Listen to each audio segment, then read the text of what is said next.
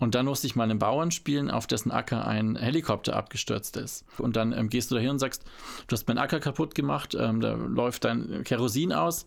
Wie sieht es denn jetzt aus? Was machen wir denn jetzt? Und dann kommt die komplette Dorfbevölkerung mit irgendwelchen Mistgabeln und dann müssen die Soldaten damit umgehen können. Schmitz, der Podcast zum Magazin. Anders, ausgefallen, ausgesucht. Ja, herzlich willkommen zur neuen Schmitz Podcast Folge. Ich bin Jessie und ich bin Julia und wir behandeln in dieser Folge die rote Ausgabe des Schmitz, die 2013 erschienen ist.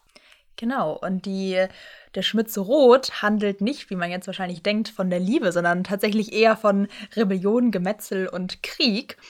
Und damit ihr jetzt schon mal ein Gefühl für die Farbe bekommt, haben wir natürlich auch wieder unsere kuriosen Fakten vorbereitet.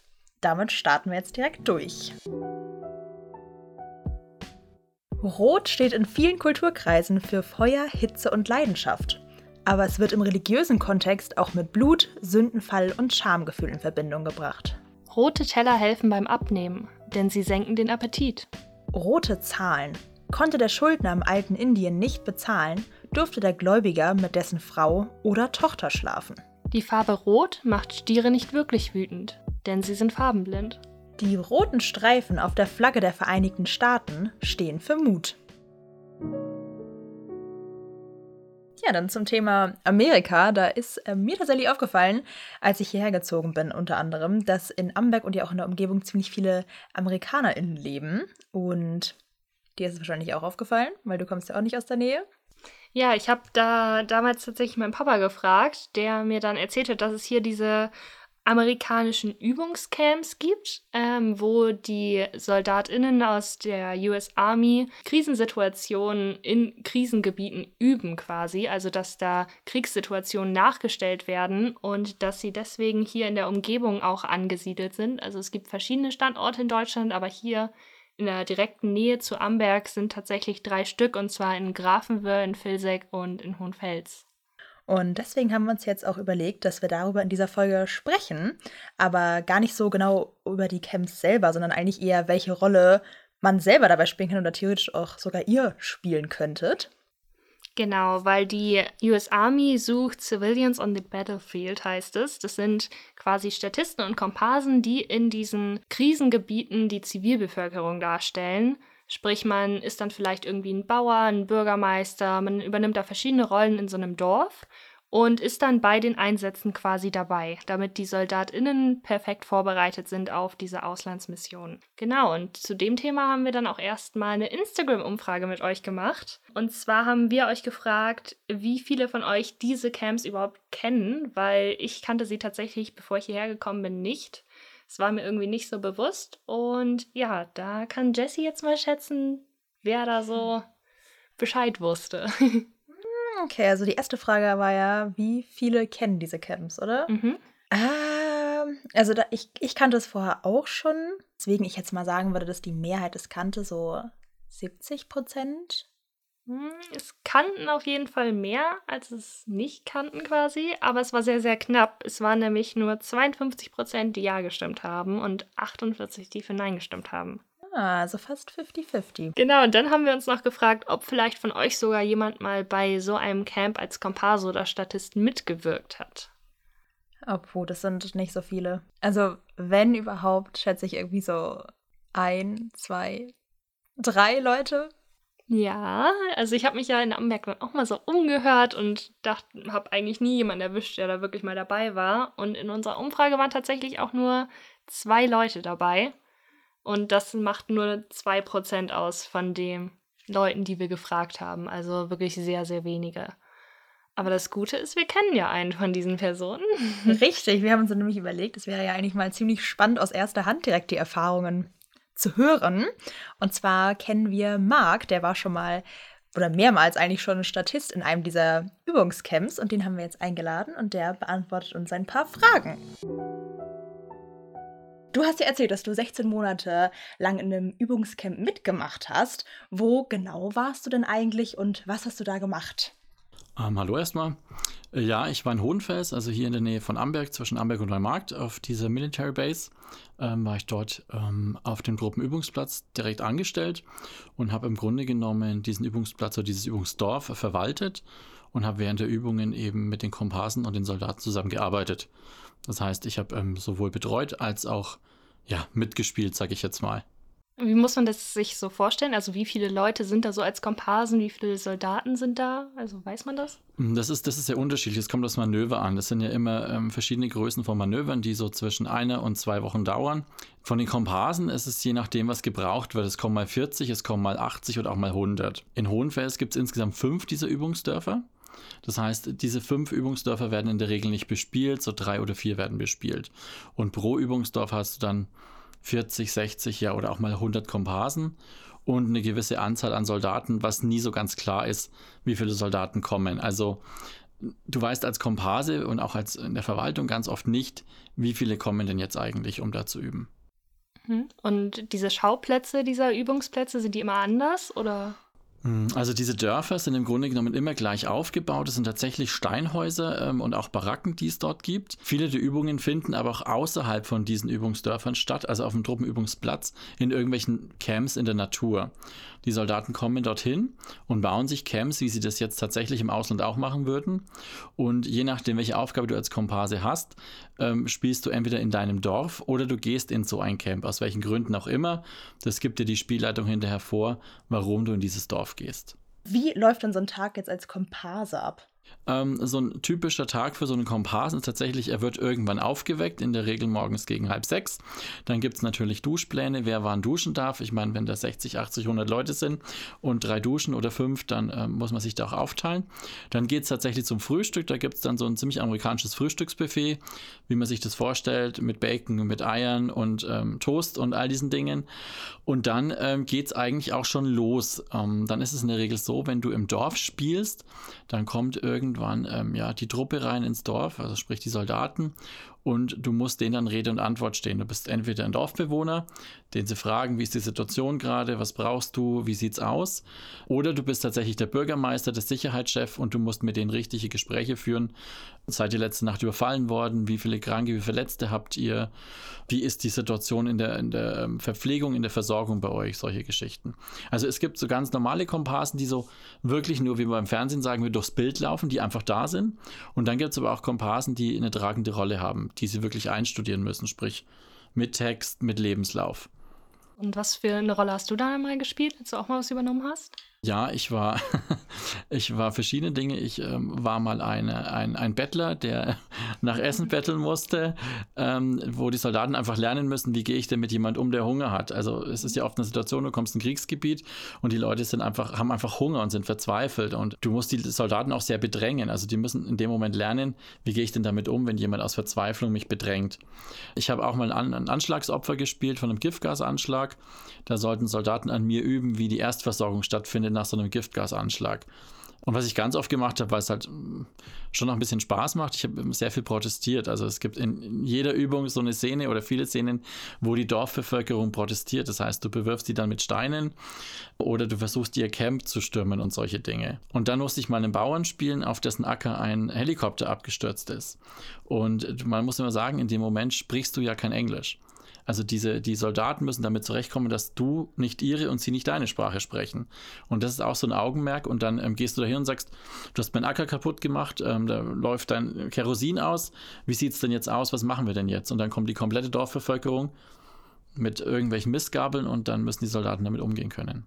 Wir haben zum Beispiel in diesem Schmitz-Artikel auch gelesen, dass jeder so ein Miles mhm. trägt. Mhm, richtig. Das ist so ein Infrarotdetektor. Mhm. Damit erkennen die Soldaten, ob sie dann quasi einen abgeschossen haben im Gefecht. Mhm. Hattest du so einen dann auch? Ja.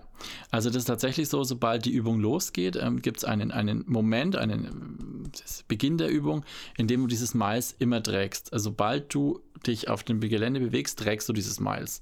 Selbst wenn du im Auto irgendwo hinfährst, musst du es tragen.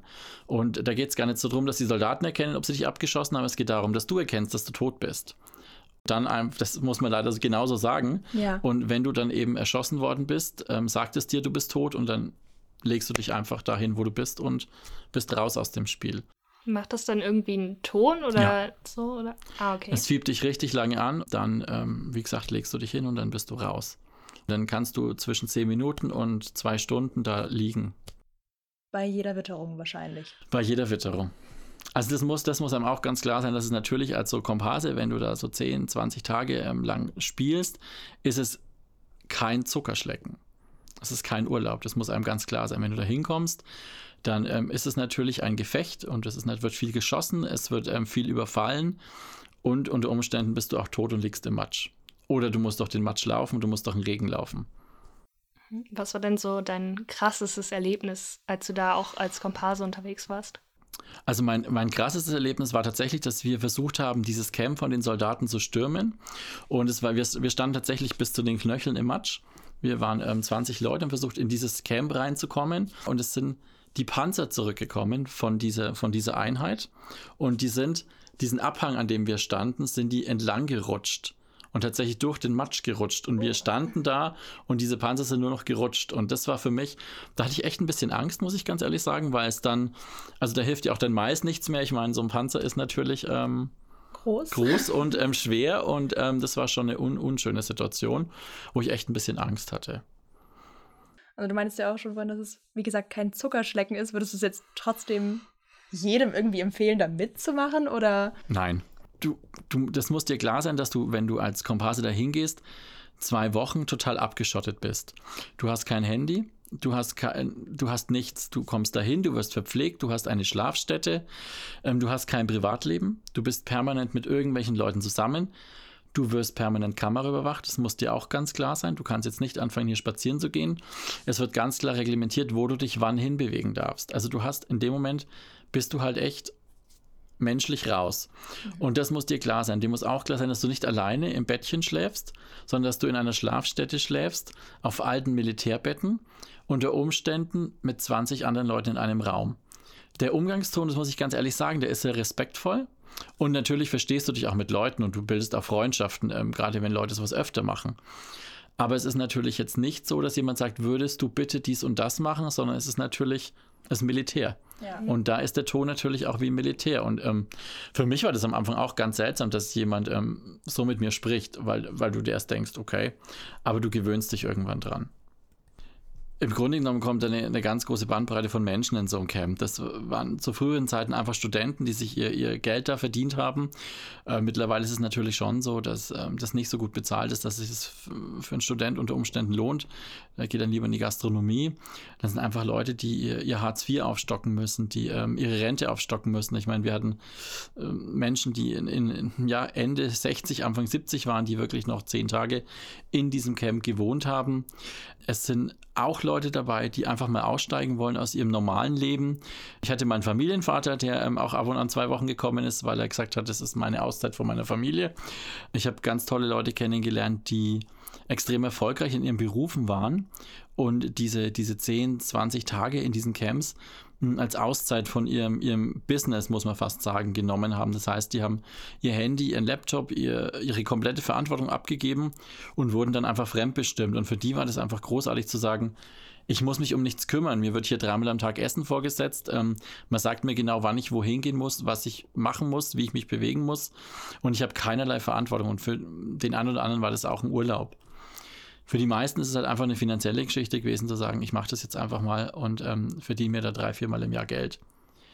Man muss auch sagen, dass die meisten Leute, die da hinkommen, die kommen einmal und nie wieder oder sie kommen über Jahre immer wieder.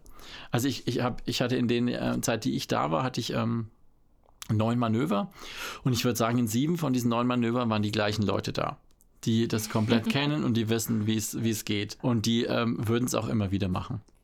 Ja, also entweder du liebst es oder du hast es dann. Ja. Genau, also das ist ganz klar. Es gibt Leute, die, ähm, es gibt auch Leute, die während des Manövers abbrechen. Es gibt auch, es, kommt natürlich auch vor, dass jemand sagt, ich halte es nicht aus, ich mhm. kann das nicht, ich will das nicht, die dann einfach nach Hause fahren. Das gibt schon auch, die sagen, mir ist das too much alles.